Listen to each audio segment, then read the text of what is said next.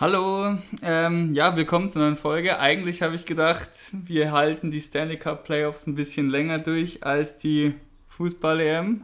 Heute in einer Woche ist die rum. Ich befürchte, die Playoffs sind vorher rum. Vorher rum, genau. Ähm, drei Spiele sind gespielt zwischen den Habs und den Tampa Bay Lightning. Steht 3-0 für die Lightning. Es ist ein bisschen, also nicht ein bisschen, sondern ich weiß nicht, wie es dir dabei geht aber so das Ganze ist etwas emotionslos geworden, das Ganze, weil es schon so eindeutig bis jetzt verläuft. Also 3-0, der Sweep steht vor der Tür. Vor der Tür. Ich glaube ich glaube, ich glaube, das nächste Spiel gewinnen die Canadiens daheim, aber. Glaube ich nämlich auch. Ich glaube, was heißt emotionslos? Es war halt so wie bei allen Sportevents wenn man vorher so viel drüber redet und alle bauscht so auf und alle haben halt dieses Jahr vor allen Dingen diese Spannung, weil die Habs halt, niemand hat sie halt reingetippt und die haben auf einmal mit dem Beginn der Playoffs irgendwie ihre Qualität äh, entdeckt und ja. entfaltet, womit halt keiner gerechnet hat und dadurch war halt die Spannung so hoch und dadurch hat sich auch keiner so richtig getraut, gegen sie zu tippen, aber eigentlich wollten alle gegen sie tippen, wenn man ehrlich ist. Ja, also und also, irgendwie Emotionslos ist es nicht, aber es ist jetzt schon, schon ich meine, 3-0 ist halt eine Ansage. 3-0 ist eine Ansage. Wahnsinnige Qualität, die Tempo hat. Wir hören uns jetzt so an sich, als wäre es schon alles rum ums Eck. aber es deutet auch alles darauf hin und irgendwie, also ich die war Serie. am Schluss sicher, ich war mir wirklich sicher, dass die Montreal Canadiens den Stanley Cup holen. Aber es waren halt drei Runden, die sie irgendwie über ihren Leistungen gespielt haben vielleicht oder über ihren Möglichkeiten gespielt haben. Glaube ich nämlich gar nicht, aber erzählt zu Ende. Und ja, jetzt, und es hat halt alles funktioniert. Also das Penalty Kill hat funktioniert, vorne sind ein paar wilde Dinge reingegangen, ähm, Suzuki und Caulfield haben wunderbar harmoniert, Carey Price hat wie vom anderen Stern gespielt. Es hat halt alles zusammengepasst. Ja. Und Jetzt sind es am Ende, wir werden gleich die Spiele nochmal im Detail anschauen. Also ein kleiner Abriss, wie die Spiele so gelaufen sind. Und mal, es sind halt dann viele Kleinigkeiten gewesen, die dann ein Team wie Tampa, das unglaubliche Spiele hat, dann vielleicht, vielleicht sind diese Kleinigkeiten auch in den anderen Partien passiert. Diese sind kleinen sie? Fehler sind sie. Und daraus konnte der Gegner dann nicht so groß Kapital schlagen, wie die Lightning jetzt Kapital daraus geschlagen haben. Und das ist dann eben tödlich.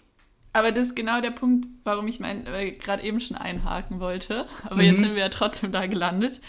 Ich glaube nämlich nicht, dass sie Klar, allein Carey Price spielt einfach schwächer als vorher im Sinn, also spielt auch schwächer und die Zahlen sind schwächer, weil ich finde ja. nicht immer nur, weil die Zahlen schwächer sind, ja, wenn du halt bombardiert wirst, kannst, sind deine Zahlen halt auch schlechter als mhm. man. Aber er spielt auch einfach rein so nicht so gut wie vorher. Auf keinen Fall. Sagt auch niemand, sagt er nicht, sagt keiner bei den Habs, alle wissen es und er hat es auch selber gesagt. Ja. Ähm, aber die Fehler, die kleinen Fehler, die sie machen, werden halt viel mehr bestraft von Tampa und die Habs haben gegen mega starke Teams gespielt und trotzdem spielen sie jetzt einfach gegen das stärkste Team. Das Auf ist der Fall. stärkste Gegner dieser Saison, dieser Playoffs. Und die bestrafen halt ihre Fehler. Und ich habe nämlich irgendwo eine Statistik, jetzt habe ich die Zahlen leider nicht mehr. Mhm. Die Habs haben nämlich ihre ähm, Anzahl an Turn Turnovern reduziert in der, in der Serie jetzt gegen Tampa. Ja. Und du würdest ja eigentlich so aus dem Gefühl sagen, die haben sie verdoppelt, weil aus jedem Turnover fällt halt ein Tor. Das kann ich dir ein bisschen noch mit Zahlen untermauern. Ja, okay, ich habe da Also im ersten Spiel haben die Lightning 5-1 gewonnen, haben die Habs nur sechs direkte Scheibenverluste gehabt und Tampa drei Tore daraus geschossen. So. Wie viel sie sonst haben, habe ich jetzt keine Zahlen da, aber wenn du dann bei 50% Scheibenverluste drei, also bei 50% dann die Gegentore kassierst, ja ist es einfach wahnsinnig schwer, ein Spiel zu gewinnen. Und dann noch, wenn du auf der anderen Seite eben Wasilewski hast, der anders als Price seine Playoff-Performance in den Finals jetzt nochmal bestätigt und ja bisher nur fünf Gegentore zugelassen hat in drei Spielen. Ja. wenn es äh, weiter so geht, müssten die Habs jetzt mit einem Shutout verlieren, weil ich glaube, Vasilevski hat die letzten vier ähm, Serious Clinching Games jeweils mit einem Shutout beendet. Und ja, was du schon gesagt hast, selbst wenn du die Turnover reduzierst, du siehst, du müsstest eigentlich auf Null kommen gegen so eine Mannschaft, dass du dann keine Gegentore daraus kassierst. Vasilevski hat übrigens nicht nur die Playoff-Performance ist überragend und mhm. er führt sie halt auch im Stanley Cup-Finale weiter. Ähm, die letzten elf Spiele mhm. gegen die Habs in Folge alle gewonnen. Oh. Also er hat seit Februar 2018 nicht mehr gegen die Habs verloren. Das ist eine Ansage. Also sie werden jetzt auch nicht, ich weiß gar nicht, wer auf der Bank sitzt, McLeany, glaube ich.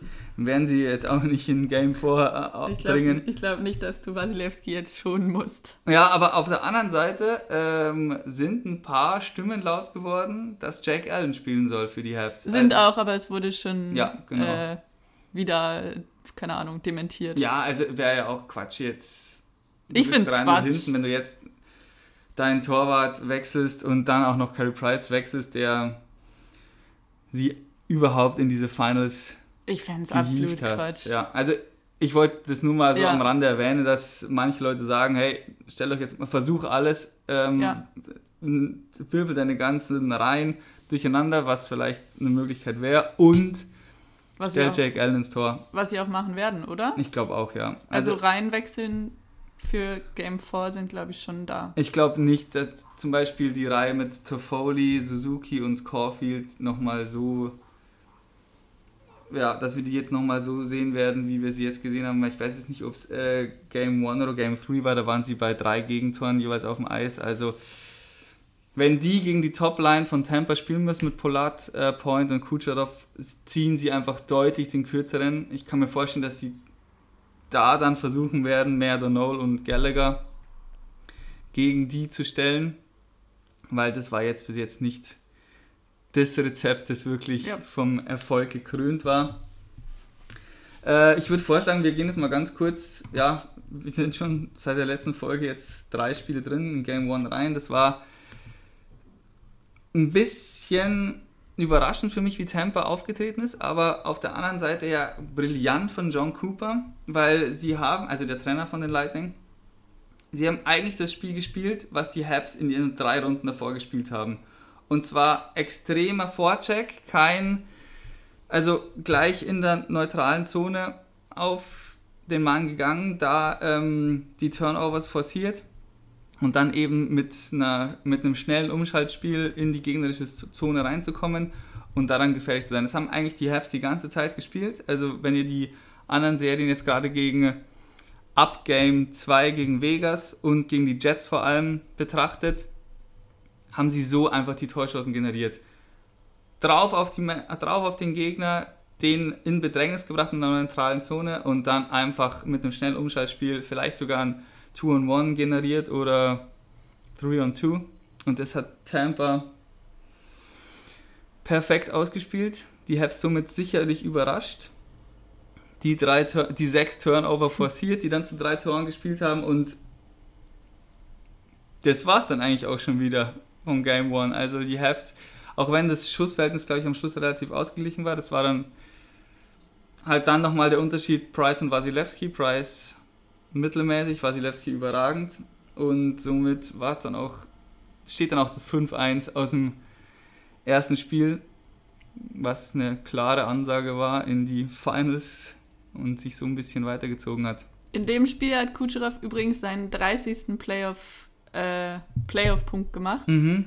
und ist damit der fünfte Spieler in der NHL-Geschichte, der Multiple, also mindestens zwei 30 Punkte Playoff-Saisons hatte. Aufeinanderfolgend sogar, glaube ich. Eher, ja. Ja, also letzte Playoffs über 30 und jetzt wieder über 30. Ja, eher, aber an mhm. sich ist sie das Ranking überhaupt Ach in deiner Karriere. Ach, Wahnsinn. Ich dachte, das ist das Ranking, das ja über. Äh, Wahnsinn. Nee, nee, das ist einfach, dass du überhaupt schaffst, zweimal in deiner Karriere 30 Punkte ja. in den Playoffs zu haben. Und die anderen waren wahrscheinlich immer Wayne Gretzky und vielleicht noch einmal Mario Lemieux oder so. Alle, die unsere Insta-Story angeschaut haben, wissen das natürlich schon. Ah, das heißt, ich habe sie mir nicht angeschaut. Äh, Ich habe sie mir tatsächlich, ich war die ganze Zeit unterwegs und der Arbeiten und die keine Wayne Zeit. Gretzky hat wie viel? 30 Punkte Playoff Seasons. Der Name ist übrigens natürlich korrekt gewesen. Guter Äh, Tipp. Äh, Guter Guess. Fünf. Sechs. Sechs, okay. Dann hattest du, du hast noch einen schon gesagt, oder? Mario Lemieux. Ja, korrekt. Drei. Zwei. Zwei. Und dann Okay. haben wir noch zwei Spieler. Crosby. Nope. Ähm. Curry. Ja. Ja? Ja. Jawohl. Gut. Ja, das war echt gut. Ja. Und Hat er auch zwei. hat auch zwei. Und dann. Wir müssen, wir reden natürlich über eine Mannschaft, die lange weit gekommen ist. Vielleicht ähm, Patrick Kane Nein. spielt er noch? Nein. Spielt nicht mehr. Ja, dann mussten wir weiter auf die Sprünge weiterhelfen. Ist auch ein Name, der schon oft häufiger in, in diesen Statistiken. Gefallen ist. Ja, ich Ja. komme jetzt nicht drauf, tut mir leid. Marc Messier. Ah, okay, na gut, da hätte ich tatsächlich drauf Ja, kommen der müssen. kommt in den Rankings eigentlich schon Mhm. Ja, und Immer jetzt mal- Kutscherow. immer mal wieder rein. Und jetzt Nikita Kucherov. Ja, Wahnsinn. Die ganze Regular Season nicht gespielt. Ich reg mich nicht drüber auf, weil ich habe schon gesagt, dass es okay ist und sie sind cleverer als ich. Ähm, cleverer als der Rest. Ah, da will ich jetzt noch einmal kurz einhaken. Ja. Ähm, Lula Morello hat zum zweiten Mal jetzt GM of the Year gewonnen. Wie kann das sein, dass, nehmen wir mal an, die Tampa Bay Lightning gewinnen jetzt zum zweiten Mal hintereinander den Stanley Cup, dass Patrice Brisebois als General Manager von den Lightning das nicht mindestens einmal gewinnt, sondern zweimal der, der, okay, mit den New York Islanders, eine Mannschaft, die überragend zusammengestellt ist, weil ich glaube nicht, dass ein Spieler von den Islanders in einem anderen System so überragend spielen würde, wie er jetzt, so wie es läuft, bei den Islanders spielt. Aber dann nicht Breezeball nicht einmal dieses Ding gewinnt. ja. Finde ich ein bisschen komisch, Ich glaube, wir haben letzte Folge auch schon ein bisschen drüber geredet. Aber ja. vielleicht nächste Saison dann. Aber allein dieser Kniff, den er gemacht hat, mit nochmal hier lauter verletzte Spieler holen, dass dann Kucherov die ganze Zeit draußen sitzen kann, Ist halt die Frage, ist clever. ich glaube, das wird doch auch von den, von den anderen jeweils gewotet, oder? ja. Ist halt die Frage, wie cool das tatsächlich die anderen, wie sehr du Ah, den ich, Move ver- ich verstehe, was du meinst. ähm, ehrlich würdigst. Mhm. Ja. Wir jetzt so sagen, so, okay, ganz ehrlich, du musst es einfach akzeptieren, weil er hat die, er hat die Regeln genommen und mit den Regeln ja. korrekt gespielt. Oder sie ein bisschen gekitzelt und korrekt gespielt. Clever. In Mhm. meinen oder in unseren Augen. Wir, wir respektieren sowas. Aber es ist halt die Frage, wenn du jemand anderes bist und so, ob du das als so clean und so cool ansiehst. Natürlich Weißt du, ich mein? ist es ein Punkt, den ich dir gebe, aber am Schluss des Tages steht das Resultat und das sind aller Voraussicht nach Ja, zwei Stanley Cups. Aber das geht ja in das Voting Ja, mit rein. Das Ganz stimmt. kurz, Sidney, Cross Playoff, äh, Sidney Crosby Playoff-Punkte. Ja, Insgesamt hat er 73. es ist jetzt, das ist nicht so viel. Das wären ja, wir reden über... z- Das ist ähm, ja gar nicht Die, viel. die Frage vorher war ja, wer hat mindestens zwei 30-Punkte-Playoff-Saisons? Mhm. Das heißt, es wären ja bei ihm nur zwei Saisons. Wahnsinn. Ich dachte, der. Und er hat 1, 2, 3, 4, 5, 6, 7, 8, 9, 10, 11, 12, 13, 14 Playoff-Saisons. und zwei Stanley Cups. Da dachte man auch, der müsste da schon ein paar Punkte zusammengebracht haben. Okay. Das war 2008, 2009, oder? Nee. Weiß ich jetzt nicht aus dem Stegreif. Na, da hat er 14 und 10 Punkte nur. Okay. In Anführungsstrichen. Ich habe Anführungsstriche gemacht. Ja. Solange wir nicht auf YouTube landen, muss ich es immer dazu sagen. Alright, ähm, Game 1, Nikita Kucherov hat einen neuen Meilenstein gesetzt. Game 2. Game 2, ja, das ärgert mich wahnsinnig. Das ist das, was ich vorher, wo es eigentlich am auffälligsten ist, dass du keine Fehler machen darfst, weil die Habs müssen dieses Spiel gewinnen. Sie spielen deutlich, deutlich nicht nur verbessert zu Game 1, sondern spielen deutlich besser als die Lightning. Ja. Wasilewski am Ende 42 Saves. ich weiß nicht, Carey Price 22 oder 21 oder irgendwie sowas. Also sie haben wirklich dominiert ohne Ende, gehen dann 1-0 in Rückstand, okay, machen das 1-1 und dann ist es der Genickbruch am Ende vom zweiten Drittel, als fünf Sekunden noch auf der Uhr sind und Ben Sherrod, schau doch auf die Uhr, schau doch auf die Uhr und drisch die Scheibe einfach weg. Genauso wie die Schweiz jetzt gegen Spanien, als wir es angeschaut haben. Ja, hau raus. Mal, hau sie raus, rette dich irgendwie ins Elfmeterschießen und fang nicht an zu dribbeln. Yep. Rette dich irgendwie in die zweite Halbzeit dieser Verlängerung, indem du einfach eine Minute vor Schluss den Ball nimmst und ihn wegkickst und sie kassieren wieder zwei Ecken, die dann beide wieder gefährlich sind. Genauso wie Ben Sherrod. Klar, es ist super unwahrscheinlich, dass da jetzt noch ein Tor fällt. Aber es ist eins gefallen, weil er einfach die Scheibe oder mach irgendwas. Hau sie einfach gegen die Bande. Und es ist aus. Wir gehen mit einer, also die Habs gehen mit einer 1-1. Nee, mit einer- 1-1 stand es da. Es war es 2-1 für Tampa. Und Ah ja, das war, Ja. ja, genau. sie gehen mit einem 1-1 in die Drittelpause, sind das klar bessere Team. Nochmal ganz kurz, das Tor ist gefallen mit 1,1 Sekunden auf der Uhr. Genau, weil Ben Sherrod fünf Sekunden vor Schluss die Scheibe Ja, verloren hat und dann natürlich war es Blake Coleman, glaube ich, war es, der dann natürlich ein krasses Tor schießt mit Ja. noch, also die Scheibe kommt quer und er wirft sich in den Puck, trifft ihn irgendwie noch mit dem Schläger und drin ist er. Und das ist natürlich dann komplett demoralisierend. Und die Habs hatten die Chancen dann nochmal auszugleichen und das 3-1 dann fünf Minuten vor Schluss. Edmondson hat ohne Bedrängnis die Scheibe hinterm Tor und will ihn nach hinten kicken oder passt ihn nach hinten, übersieht André Paulette komplett. Carey Price denkt sich auch, wir haben die Scheibe und Paulette steht alleine vom leeren Tor und das Ding ist durch. Jupp. Das sind die Kleinigkeiten, die dann in dem Moment keine Kleinigkeiten mehr sind, sondern in dem Fall mitentscheidend sind für den Stanley Cup Sieg oder Stanley Cup Niederlage. Das ist dann, es tut mir einfach dann weh und ja, wie in Game One auch, Wasilewski spielt das, was Carey Price gespielt hat, was, und er spielt das weiter, was er die ganze Zeit gespielt hat. Und wenn du dann, dann kann das Spiel 1-1 sein, aber du darfst dir nicht alle Chancen nehmen, indem du solche zwei dummen Gegentore kassierst.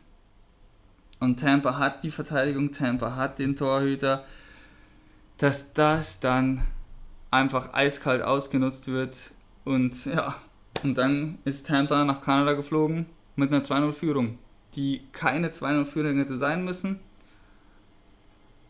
Und dann sehen die Nerven und die, und die Moral, die mentale Einstellung sieht dann halt anders aus. Dann haben die jungen Spieler vielleicht mehr Respekt, weil du, es steht Ja. schon 2-0, du hast dich so aufgehypt, du, hattest, du hast alle reden dir ein und es ist auch tatsächlich so, du hast diese Chance, alle sagen, oh, vielleicht schaffen es die Habs wirklich komplett Mhm. und jetzt langsam und mit der Moral gehst du ja auch rein, egal wie das erste Spiel dann gelaufen ist. Der gehst du definitiv auch ins zweite, weil die Habs haben die Playoffs gelernt, dass es scheiß aufs erste Spiel, wenn wir mal hinten liegen in der Serie. Ja, also sie sind gegen die Leafs, nee, gegen die Leafs waren sie 1-0 vorne und dann 3-1 hinten und gegen Vegas waren sie auch 1-0 Eben, deshalb, also an sich schon, aber ich glaube, nach einem 2-0 dann Mhm. so auch, so bitter. Das erste Spiel verdient verloren, das zweite Spiel unglücklich verloren und leistungsmäßig, also ich finde sowas, ich mag nicht verdient. Am Ende haben sie auch verdient verloren, Ja. aber leistungsmäßig unglücklich und bitter verloren. Ich glaube, dann kommt halt der Gedanke in deinen Kopf, uh, ich glaube nicht, dass wir das noch gewinnen. Ja, Also das ganze, große Ganze. und das, ja, genau dieser Gedanke ist dann mit äh, ins Spiel 3 reingekommen und ich glaube, zusammengepaart mit wahnsinnig viel Druck. Ja, eben, genau. Also Wahnsinn. jetzt fängt's an. Der Druck, dass du 2-0 hinten liegst und dann der Druck, dass das erste Stanley Cup Finals Spiel seit 1993 wieder in Montreal stattgefunden hat. Die Erwartungen waren gigantisch, Tickets 11.000 Dollar oder so. Ja. Und du, ich glaube, du nimmst dir so viel vor für dieses Spiel. Und es ist einfach für alle demoralisierend gewesen, was da dann passiert ist. Also die Lightning sind nach dreieinhalb Minuten schon 2-0 in Führung gewesen und da war es eigentlich schon rum, weil diese ganze Atmosphäre, diese ganze Euphorie ist einfach genommen worden und die Spieler sind nicht damit klargekommen. Und 2-0 hinten gelegen nach, wie gesagt, dreieinhalb Minuten.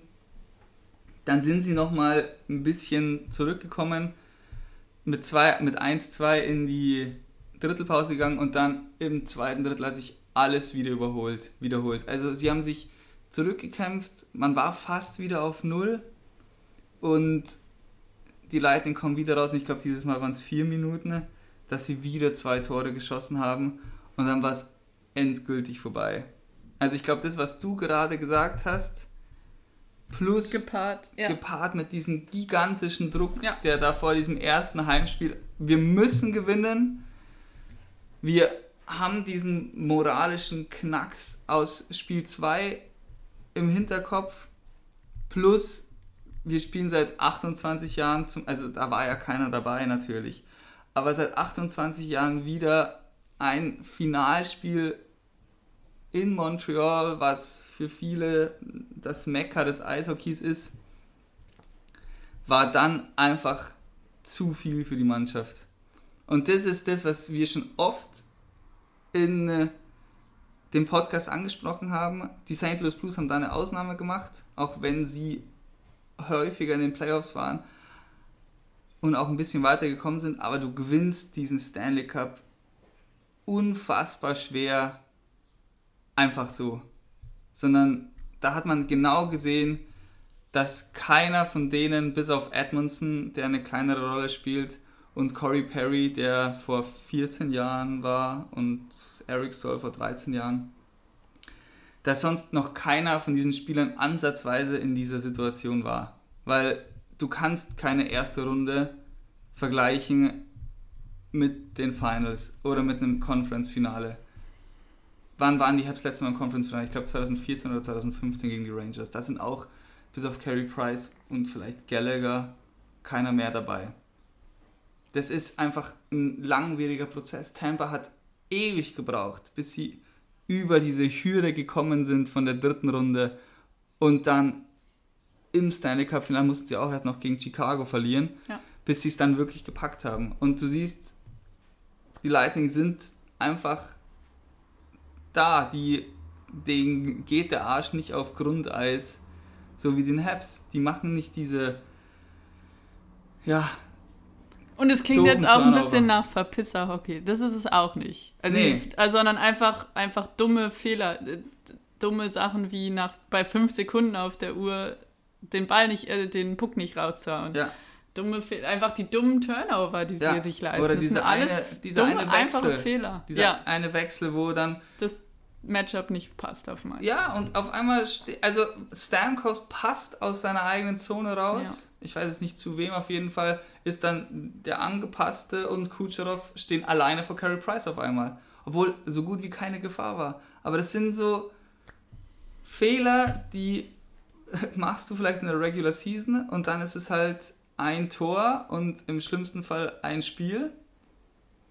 Aber hier ist es halt der Stanley Cup und da siehst du dann einfach, welche Mannschaft schon es oft versucht hat, die weiß, auf was es ankommt und welche Mannschaft halt ihren Stiefel so wie in jedem anderen Spiel durchspielen will. Und das war dann eigentlich auch schon die ganze Story von diesen ganzen drei Spielen. Also jedes Spiel hatte so ein bisschen sein eigenen, ja, sein eigenes Ding, was dann zu dem Resultat geführt hat. Weißt du, was ich meine? Ja. Also es war jeweils in allen drei Niederlagen, ich will jetzt nicht sagen, dass die Spiele anders geendet wären, wären diese Eventualitäten nicht eingetroffen. Aber das waren dann, bei allen drei Spielen konnte man klar ausmachen, das war's, das war's und das war's. Und du hast bei den Lightning einfach nicht dieses eine, das war's, sondern die spielen einfach grundsolide ihr ja nicht ihren Stiefel runter, sondern sie spielen einfach, sie adaptieren sich an die ja. Gegebenheiten des Gegners und an das Stanley Cup Finale. Good und point. sind deswegen jetzt nur noch Ein ein Sieg. weg von dem dritten in der Vereinsgeschichte. Was denkst du, ist halt eine Mannschaft noch ein bisschen Hoffnung für die ganzen Habs-Fans? Eine Mannschaft hat es geschafft. Steht bei mir ganz oben auf dem Zettel. aha, dann können, brauchen wir ja gar nicht raten, ne? sondern dann sagen wir es euch einfach. Die Leafs! Die Leafs wann? 1942. Gegen die Detroit Red Wings. 3-0 hinten gelegen. Und den Stanley Cup am Ende geholt. Den Stanley Cup am Ende gewonnen. Übrigens mit einem 9 zu 3 oh, das was habe ich mir in Game 5, Okay, ja. Crazy. Also, das, sie haben das dritte Spiel dann zu Hause 4-3 gewonnen und sind dann nach Detroit geflogen und da dann, ja, 7-0 nach dem zweiten Drittel geführt. Und ja, dann am Ende die einzige Mannschaft gewesen, die in den Finals einen 3-0 Rückstand wieder aufgeholt hat. Also Im Final. im Final, ja. Ich sehe äh, immer online, dass sich die Leute darüber es aufregen. ist. ja, Weil die Finals sind ja quasi alle Runden und das Final ist das Finale. Ja, das stimmt. Also es ist nur ein bisschen Hoffnung, aber es ist Hoffnung. 2014 haben die Kings einen Ja. 3 Rückstand gedreht, nicht im Finale. Erste Runde Genau. gegen die Sharks, glaube ich. 2010 die Flyers, 75 die Islanders. Also es kann, es ist schaffbar, machbar. Ja, weil ganz ehrlich, es ist zwar alles machbar, aber Nope. ich glaube, die ähm, Lightning würden gegen keine Mannschaft in keinem Szenario irgendwann auch nur äh, vier Spiele am Stück verlieren. Dazu sind sie einfach. Trotzdem hoffe ich, dass die Habs jetzt den, den einen Punkt holen. Ja, ein Spiel Heimspiel vor holen. allem gewinnen. Genau. Also ich will, dass sie wirklich. und dann kann Tampa in Home Ice den Titel Genau, holen. also, also ich bin zwar ein brutaler Habs-Fan, aber ich bin auch wirklich okay damit, dass Alle sind okay damit. Alle ähm, hatten halt mega Hoffnung, aber kein Habs-Fan kann nach der, wenn, wie gesagt, wir wollen es noch nicht absingen, aber falls sie jetzt das Stanley Cup ver- verlieren, Finale verlieren sollten, Mhm. kann kein Habs-Fan traurig sein. nein, also äh, viel, also ich denke, viele haben es vor der Saison so eingeschätzt wie ich, dass die Habs einen deutlichen Sprung nach vorne gemacht haben. Äh, dann hat die Regular Season wenig Grund zur Hoffnung Gegeben. gegeben Ja. und also ich glaube für viele, die 1993 noch kein Eishockey-Fan waren, ist das ja der größte Playoff-Run, den man als Habs-Fan bis jetzt in seinem Leben gesehen hat. Und ja, also toi toi, ich will den ein- einen Heimsieg Nacht auf Dienstag um zwei könnt ihr den live verfolgen. Woohoo.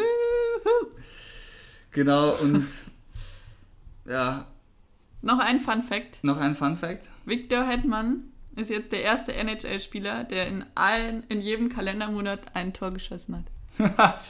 Ja, ist natürlich auch dem Fakt geschuldet, dass jetzt eigentlich kein Eishockey mehr Natürlich, wird. weil es, hat halt, es schießt halt keiner im Juli ein Tor. Nicht ganz richtig, Jetzt piept's. Ich Oh, wieso ist nicht ganz richtig? weil ich glaube im Juli schon, ich glaube der Knackpunkt war die letzte Saison, als die Playoffs ja, wenn ich jetzt nicht... ah, im August. Ja, ich glaube, Ah. das war eher der Knackpunkt. Aber ihm hat der Juli offensichtlich gefehlt. Ihm hat an offensichtlich der Juli gefehlt, aber ich glaube, An der, sich war die Challenge, den August zu kriegen. ich, ja, ich glaube das schon. kann sein. Ja, ich glaube schon. Das kann sein. Dann machen wir jetzt mal hier bis jetzt einen Haken an die Fin an das Final, oder? ja, würde ich sagen. Oder? Guck, ja, gucken wir uns noch ein paar andere News. Ah ja, die, die Trophies sind vergeben worden. Oh. Ja, ich habe jetzt dazu nichts auf dem Hast Zettel. du dir die rausge... Nein, aber ich glaube, das habe ich Hast mir. du sie alle im Kopf? Nee, aber ich habe Okay. mir durchgelesen. Und kriegen wir so noch irgendwas zusammen. Also auf jeden Fall Hard Trophy, wer hätte es gedacht? Ja. Der zweite Spieler, der jemals überhaupt 100% aller Erstvotes bekommen hat. Also jeder von den 100 stimmberechtigten Journalisten hat äh, Conor McDavid auf die 1 gewählt. Woohoo! Der andere, ihr könnt es euch schon erdenken, glaube ich, war Wayne Gretzky. Ich glaube 82 oder 83, also die 212 Punkte in einer Saison aufgelegt hat, hat damals auch alle Stimmen ähm, bekommen. Und ja, also dass er sie gewinnt und dass er sie deutlich gewinnt, war keine Überraschung. Deswegen ist auch tatsächlich die News dahinter, dass wirklich 100 100 Prozent. 100% gesagt haben, Conor McDavid, du hast es gepackt. oder du bist der Beste. Und ja, ich glaube, es waren am Schluss 105 Punkte in 56 Spielen. Ach Gott. Also keine Frage. Am Schluss, die letzten 10 Spiele, glaube ich, hat er pro Drittel einen Punkt verbuchen können. Also der war eine Maschine in den Playoffs dann ja ein bisschen abgetaucht, aber da zählt ja nur die Regular Season, anders als beim Giano of the Year, wo dann auch Mark Bergevin äh, nominiert worden war. Bester Rookie, auch keine Überraschung, weil er, in, also Kirill Kaprizov von den Minnesota Wild, hat dann mm, am Schluss daraus ein bisschen Konkurrenz bekommen, gerade von Jason Robertson von den ähm, Dallas Stars. Aber Er hat halt auch einfach nummerntechnisch Tore, Punkte, glaube ich, alles angeführt zum Schluss. und vor allem in seiner Mannschaft eine sehr, sehr große Ja. Rolle gespielt und auch die Performance über die ganze Saison geliefert. Also Jason Robertson hat am Ende, also sagen wir mal zur zweiten Saisonhälfte hin richtig gezündet und Kirill Kaprizov war von Game One der Season wirklich, ich glaube er war am Schluss auch Topscorer der Wild und äh, einer der Fixpunkte der Mannschaft und äh, wie gesagt, die Wild sind ja auch äh, in die Playoffs dann gekommen. Eigentlich ein Team, das so on the edge war und da dann Vegas einen richtigen Fight geliefert. Also von dem her kein. Er war vor der Saison auch schon der Top-Favorit auf den Rookie of the Year. Ja, weil er ist ja auch kein klassischer Rookie. Er ist Ja. doch auch schon 23. Ja, ich glaube 24 sogar. Hat die 24. Diskussion auch noch ein bisschen angefacht, aber irgendwo musst du den Cut setzen. Der Cut ist gesetzt bei 26 ist Jahren. okay, aber ich glaube, okay. erst recht dadurch kannst du dich halt eher Mhm. festlegen, weil wie kann ich mich auf jemanden festlegen, der halt wirklich zum ersten Mal im Erwachsenenbereich Ja. äh, Eishockey spielt. Klar. Besser Torhüter? Hat mich richtig gefreut.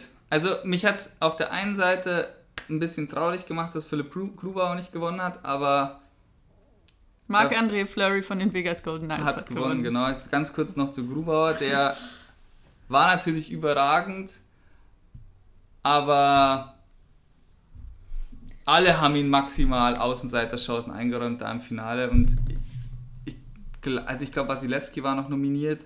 Es hätte auch sicher einen guten Punkt gegeben für Justus Saros und die anderen, äh, zum Beispiel dieses All-Star-Voting, dann auch nochmal reflektiert. Also Justus Saros hat sogar Hard äh, Votes bekommen und Grubauer eben keine.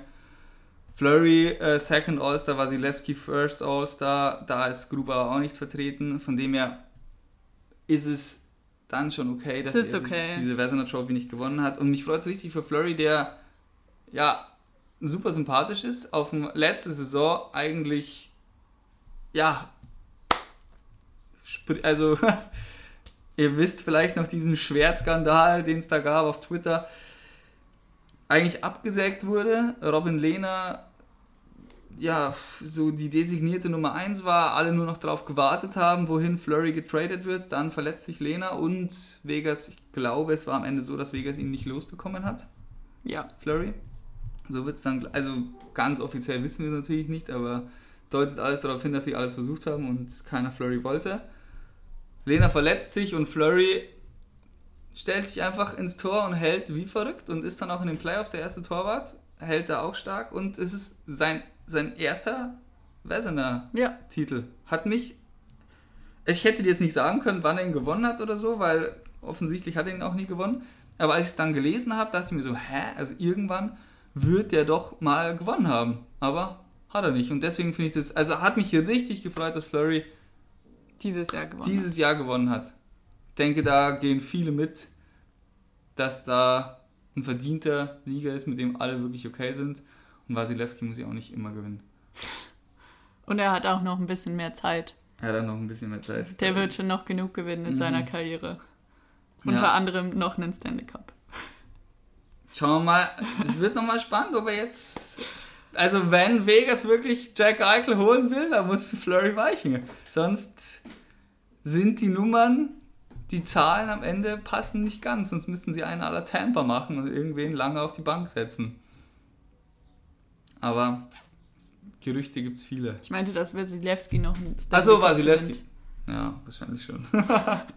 Dass er noch genug Zeit Ja, hat. ja. Flurry hat nicht mehr so viel Zeit. ja, ich dachte, du meinst jetzt gerade Flurry, Nee, dass nee, er nee. nochmal einen Stanley Cup holt. Nee, nee, nee. Ähm, ja, weniger Gerüchte. Jetzt habe ich es im falschen Kontext aber schon angebracht. Also Nugent Hopkins Mhm. bleibt bei den Oilers. Und zwar wahrscheinlich für immer, so wie es aussieht. Hat jetzt für acht Jahre unterschrieben, also das Maximale, was du unterschreiben darfst, für ein bisschen mehr als 5 Millionen Euro, Dollar, 5,125. Er hätte sicher woanders mehr verdienen können, mit Sicherheit. Also er hat jetzt auch, verdient jetzt auch weniger als in seinem letzten Vertrag. Das waren 6 Millionen pro Jahr. Von dem her denke ich, dass von allein der Dollaranzahl her die Oilers einen guten Deal gemacht haben. Also wenn du in die nächsten Saisons gehst mit McDavid, Dreiseitel und Nugent Hopkins als deine 1, 2 und 3 Centers, bist du eigentlich super aufgestellt. Das Gehalt ist jetzt überschaubar. Ich dachte wirklich, dass er mehr verdient und deswegen dachte ich auch, dass er nicht unterschreiben wird. Das einzige Ding ist halt, ja, der, man sagt in, in Nordamerika so gerne, this contract isn't gonna age well. Also es sind acht Jahre, ich glaube erst dann 36, wenn der Vertrag ausläuft. 35. 35. Ja. Da kann man, da ist er dann sicher kein 5 Millionen Dollar Player mehr. Es ist natürlich, was passiert mit dem, mit dem Cap Space. Also es sieht alles danach aus, als würde es nächste Saison nochmal gleich bleiben bei 81,5 Millionen Dollar. Dann gibt es Spekulationen, dass es ein bisschen angehoben wird, aber was in acht Jahren sein wird oder in fünf Jahren, steht noch in den Sternen. Und ja, desto mehr es angehoben wird, desto ja, geringer ist der Prozentsatz, der dieses Gehalt da frisst. Das, was ein bisschen die Maple Leafs wehtut mit dem Mitch Marner Contract, Ja. weil sie eben davon ausgegangen sind. Und sonst, ja, also ich will jetzt nicht zu weit in die Zukunft greifen, aber es ist ein Vertrag, der sicherlich ähnlich wie der Josh Anderson-Vertrag bei den Habs in der zweiten Hälfte des Vertragsjahres so ein Rauskauf, ein Buyout-Kandidat ist. Die er das ist es. Die ersten vier, für die ersten vier Jahre ist es ein guter Vertrag. Ja. Für die zweiten vier Jahre ist es vielleicht ein schwieriger Ich würde sagen, für die ersten vier Jahre gut, für die dann zwei Jahre so la la und dann kann man eigentlich schon ziemlich sicher sagen, dass es verbranntes Geld ist. Aber ich glaube, das war halt so, also ziemlich sicher war es so, entweder ihr zahlt mich jetzt richtig oder ihr zahlt mich lange. Ja. Und also er hat jetzt in dieser Saison ein bisschen nachgelassen, aber er ist sehr effektiv im Powerplay. Die Oilers natürlich nehmen sich jetzt da ein bisschen Spielraum, weil offensiv brauchen sie eigentlich nicht mehr Unterstützung, als sie schon haben, sondern es ist ganz klar, klafft hinten, auch wenn Darnell Nurse überragend gespielt hat, also auch Norris Votes bekommen hat. Aber dann fällt es schon deutlich ab. Die Torhüter-Problematik ist eklatant. Mal schauen, was passiert. Ich glaube nicht, dass ich bin mir sehr sicher, dass sie nicht mit Mike Smith und Miko Koskinen nächste Saison wieder in, die, in den Ligabetrieb starten. Nee. Hinten, was passiert mit Oskar Kleffbaum, der da an einer sehr blöden Verletzung laboriert, ist, ist gar nicht glaube überhaupt nochmal zurückkommt. Also, sie haben einfach einen Vertrag verlängert, ohne eine Baustelle zu schließen und sich ein bisschen mehr Spielraum genommen. Aber ich denke, zu den Konditionen, zu denen sie jetzt Ryan Nugent Hopkins bekommen haben, Ist okay. war es nicht nur okay, es ist sehr gut im Moment, weil sie müssen jetzt aus dem Fenster, das sie haben mit Dreiseitel und McDavid, das in sechs Jahren sicher auch anders aussehen wird, alles rausholen, was geht. Und das ist ein Schritt in die richtige Richtung, dass sie da ein bisschen Offensivunterstützung erhalten. Okay. Ja, Ich gebe dir sehr gut. ich ich, ich gebe dir mein Okay und wir, wir landen bei sehr gut. wir landen bei sehr gut. Okay, wunderbar. Ein anderer Vertrag, der noch unterschrieben wurde, äh, sieht fast genauso aus. Joel Eriksson Eck bei den äh, Minnesota Wild. Ich würde sagen, ähnliche Konstellation, nur dass die Wild, also 5,25 Millionen, nur dass die, Arizo- äh, dass die Minnesota Wild nicht diese Top-Player haben und da verstehe ich deswegen dann schon den Vertrag ein bisschen weniger. Ich weiß nicht, wie alt der bei Vertragsablauf wäre, weil sie haben jetzt Spurgeon, Zach Parisi sind noch, glaube ich, längere Zeit unter Vertrag, nachdem sie da vor ein paar Jahren ihre 13-jährigen Verträge unterschrieben haben. Du hast letztes Jahr Jonas Brodin einen 7-Jahres-Vertrag gegeben, ich glaube A 6,5 Millionen Dollar und jetzt äh, Ericsson Eck nochmal 8 Jahre.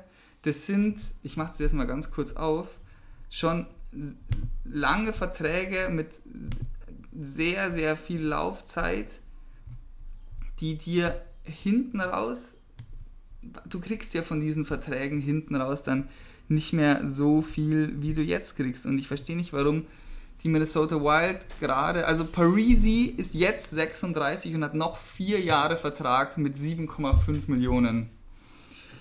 Jared Spurgeon hat noch Vertrag bis 2027, ist jetzt 31, verdient auch 7,5 Millionen Euro. Jonas Brodin hat noch Vertrag bis 2027, ist 27, okay, und verdient 6 Millionen, nicht so wie ich gesagt habe, 6,5. Und Ryan Suter ist 36 und verdient noch bis 2025 7,5 Millionen Euro. Dollar. Du hast schon, du bist schon so gefesselt und müsstest eigentlich einen Umbruch vorantreiben. Und klar ist Ericsson Eck erst 24, aber ist Ericsson Eck wirklich der Superstar, den ich dann so einen langfristigen Vertrag nochmal aushändige, wenn ich sowieso schon über so lange Zeit so mir so die Arme gebunden sind, die Hände gebunden sind. Ich weiß es nicht. Was sagt die Uhr? Haben wir noch ein bisschen Zeit? Ja, wir haben immer Zeit. Okay. Dann Tell lass uns noch ein bisschen über die Free Agency reden. Gerne. Wir Da machen, bin ich bis, wir, machen, komplett unvorbereitet. wir machen Lightning Round, also keine tiefgehende Analyse und wir machen nicht die Hotshots.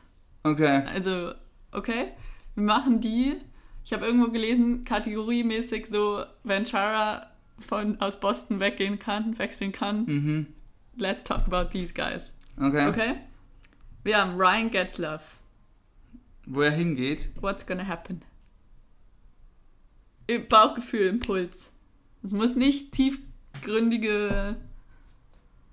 Ryan Getzlaff. Also entweder er bleibt oder sonst. Bei den Ducks. Ja, oder sonst sehe ich, ähm, ja, vielleicht sowas wie Carolina. Ein bisschen Erfahrung für die dritte Reihe.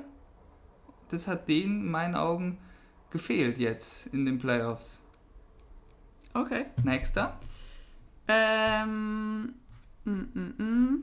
Okay, ich glaube, da haben wir schon drüber geredet, aber Alex Ovechkin Bleibt. bleibt. Tuka Rask. Vom Bauchgefühl, also, also er bleibt. Er hat selber schon gesagt, er wird nirgendwo anders spielen wollen.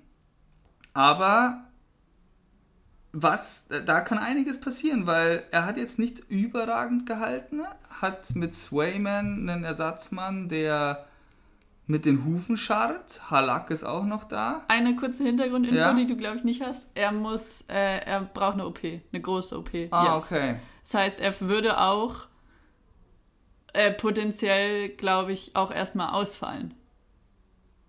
Das heißt, du würdest dir einen Tuka Rask holen, der dann erstmal nicht fit ist.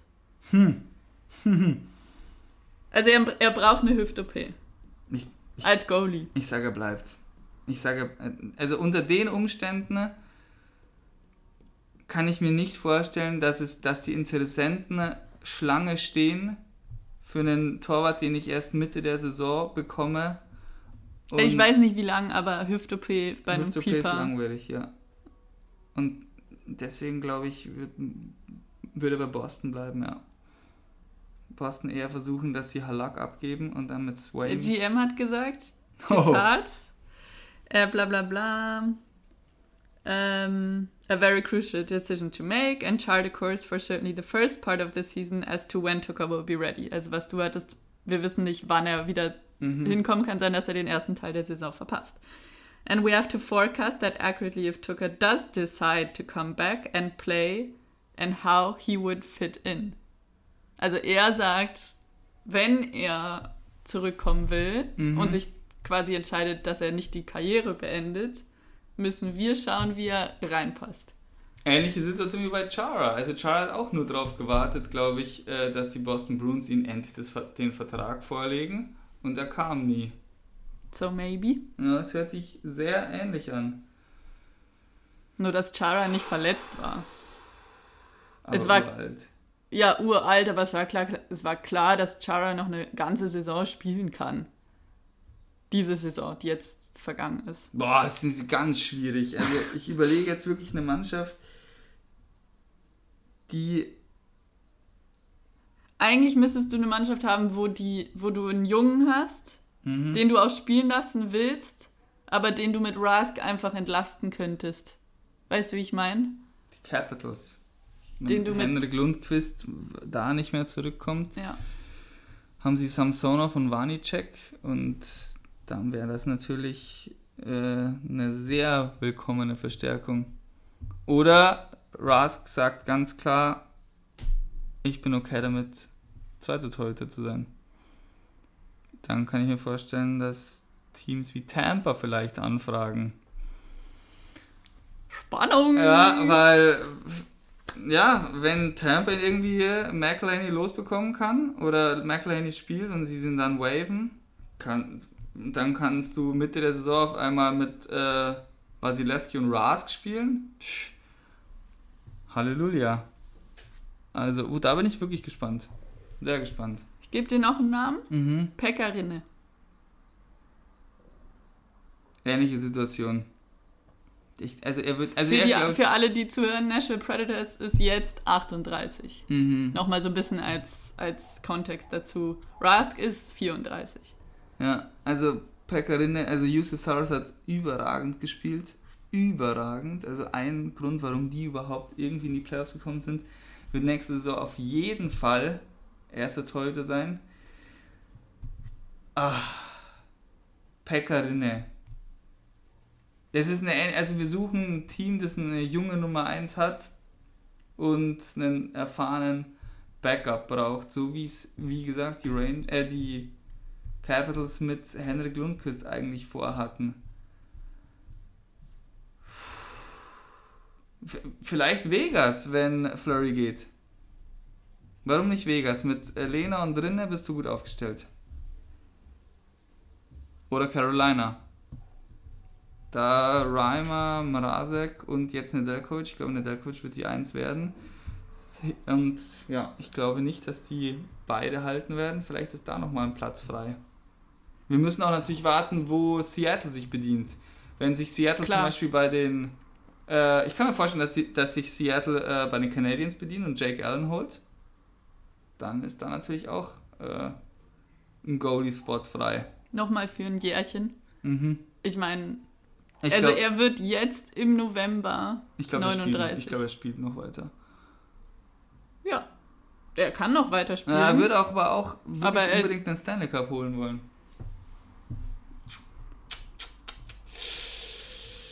Bei Nashville, glaube ich, bleibt er nicht. so, das ist doch schon mal eine Ansage. eine Option gestrichen, dann bleibt nur noch Retirement oder anderes Team und du Mhm. streichst eigentlich auch die Rente. Ich streich die Rente, ja. Dann haben wir nur noch anderes Team. Dann haben wir nur noch anderes Team. Ja, komm, Las Vegas. Okay. Mir macht aber Spaß. Ich wollte eigentlich Las Vegas, also Las, Vegas. Ach so, Und dann hieß es Las Vegas. Ach so. Aber meinst du doch nicht Vegas? Doch, doch, doch, doch, Okay. doch. Aber ich lasse lass Ja, nach ja, Vegas stecken und dann stand Las Vegas schon geschrieben. Also ein freudscher Versprecher. Ich gebe dir noch Alexander Adler von den Vancouver Canucks. Also auf dem bleiben sie halt sitzen.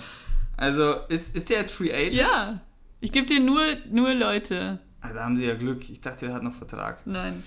Äh, Alex Adler. Der jetzt 15 NHL-Saisons bei den Canucks. Ja, und hat halt jetzt hier noch einen richtig fetten Vertrag gehabt, oder? 35 Jahre, nee, den nimmt keiner mehr. Aus. Ich kann mir nicht vorstellen, dass Alex Adler nochmal unter äh, irgendwo einen Abnehmer findet, außer er spielt fürs League Minimum. Und dann wäre er attraktiv für, ja, für Teams, die. äh, Ne, ich glaube, bei ihm geht es eher um die Canucks. Also, wenn. Also, kann man. Wenn es um die Canucks geht, So wie Jim Benning bewirft ihn sicher wieder mit Geld. Er ist ein Fan, Favorite Mhm. oder Liebling. Also die Canucks können sich eigentlich nicht leisten, nochmal mit ihm zu verlängern. Da muss jetzt ein bisschen. Okay, Matthias haben- Alexander Eller auch raus. Ich hau ihn raus. Sorry, ja, ich hau ihn Canucks-Fans. Ja. Also ich glaube, dass die Canucks-Fans allerdings froh sein sollten, wenn Alex Adler geht. Einfach, sie brauchen die Kohle. Sie haben so viele äh, große Verträge, die ins Haus stehen. Du kannst dir nicht erlauben. Also Noch zwei Speedruns. zwei Speedruns, ich Speed. gebe mir Mühe, ja. Gabriel Landeskog. Bleibt. Colorado Avalanche. Alter 28. Bleibt. Bleibt. Also Colorado wird alles dafür tun, den Kader so wie es jetzt ist zu halten. Sie haben riesige Baustellen, Nimmt Landeskog weniger Geld? kann ich mir vorstellen. Also auch McKinnon hat ja schon angekündigt, er würde bei einer Vertragsverlängerung weniger Geld nehmen. Und schau mal, also sie müssen Cale McCarr zahlen, sie müssen Gabriel Landeskog zahlen. Tyson Jost werden sie sicher auch halten wollen. Und dann gibt es halt noch Philipp Gruber. Und wenn ich die vier nehme, glaube ich, glaube ich, fällt Philipp Gruber hinten runter. Wenn es nicht reicht um Geld. Ich glaube, die werden alles dafür tun, zuallererst mal Gabriel Landeskog zu verlängern. Weil er ist Unrestricted Free Agent, im Gegensatz zu den anderen beiden, die ich genannt hatte, mit äh, Jost und Makar, die Restricted Free Agents sind. Dann schauen, dass sie Kale Makar irgendwie unter Vertrag bekommen. Also Future Norris Trophy Winner, da können sind wir uns, glaube ich, alle einig. Das wird nicht billig. Und alles, was dann noch übrig bleibt, Aber das ist nämlich immer so das Ding, wenn man so einzelne Namen sagt, sagt man, ja, klar, klar, warum sollen sie Grubauer nicht halten? Mhm. Wäre ja Quatsch. Aber wenn man sich jetzt dann doch nochmal alle Namen an, irgendwas muss halt. Die Fs haben halt zu viele Ja, Leute. äh, deswegen glaube ich, dass sie, dass halt Philipp Grubauer äh, das nehmen muss, was übrig bleibt. Und wenn er anderswo mehr bekommt bei einem Team, das ihm zusagt, glaube ich, wird Philipp Gruber sein. Auch wenn Colorado sicher will, dass er bleibt, sicher, sicher will, dass er bleibt, aber Philipp Gruber hat so viele Argumente jetzt nach, dem, nach dieser super starken Saison und ist auf der Prioritätsliste von Colorado maximal Dritter. Von dem her muss er nehmen, was, was übrig bleibt. Dann gebe ich dir noch David Krejci. Boston bleibt. Bruins. Also ich, 35 Jahre alt. ja, ich glaube ein Jahr Vertrag bei den Boston Bruins. Nochmal die zweite Reihe jetzt. Wenn Hall auch bleibt, glaube ich, hat David Krejci auch Bock zu bleiben. Auch für relativ wenig Geld dann. Und die Mannschaft, so wie sie ist, ist stark genug, nochmal ein Wörtchen mitzureden. Und da gibt es nicht so viele und da gibt es auch noch weniger, die David Krejci unter Vertrag nehmen würden. Also ich weiß, bei den, dass bei ihm ist die, glaube ich, eher die Diskussion Bruins Mhm. oder zu Hause, Tschechien. Okay. Also er hat gesagt, er will nochmal nach Tschechien. Ja, da ist ja mit 35 danach immer noch Zeit. Ich glaube, er bleibt noch ein Jahr bei den Bruins. Ja, ja, genau. Aber ich glaube, da ist nicht die Dis Also ich glaube, er würde dann nach Hause gehen Ja. und nicht irgendwo. Also ich glaube, da brauchen wir nicht über andere Teams Mhm. diskutieren. Äh, mal schauen, ob ich jetzt irgendwo recht hatte. Weil das letzte Mal, glaube ich, hat Das letzte Mal warst du nicht sehr gut. Das Ding ist natürlich schon, was du meintest, gerade wenn wir über Toyota oder sowas reden, wird halt Seattle logischerweise noch ein Riesenfaktor sein. Das wird ein Riesenfaktor sein, weil wir auch nicht wissen, welche Deals schon vorab irgendwie getätigt werden. Und so ein bisschen, was wir letzte Woche diskutiert haben, wie jung sie gehen, wie jung Ja. sie starten, Mhm. wie, wie ausgeglichen sie starten. Wie, ich meine, du kannst ja nicht nur junge Spieler holen. Auf welchen Positionen gehen sie auf Erfahrung? Ja, und die Frage wird auch sein, ähm, planen sie gleich richtig gut zu sein? Oder Eben. wollen sie, Das glaube ich nämlich nicht. kann ich mir auch nicht vorstellen. Das, was wir auch, ich glaube, das zeigt auch ein bisschen ähm, die Verpflichtung von Dave Hackstall, dass sie jetzt vielleicht ein, Das haben wir ja letzte Woche genau, schon einen, einen Prozess einsteigen wollen und da vielleicht gleich mit einem, also von einer jungen, talentierten Basis aufsteigen wollen, vielleicht auch ein paar Teams helfen mit ihren Cap-Problemen, weil sie haben ja bis jetzt nur ein Spiel unter Vertrag, also jede Menge Kohle. Schauen wir mal. Es entscheidet sich alles übrigens am 21. Juli, Heute ist der fünfte, der vierte. der vierte. Und am 28. Juli geht es dann los mit Free Agency. Alles klar. Bam, bam, Bin ready.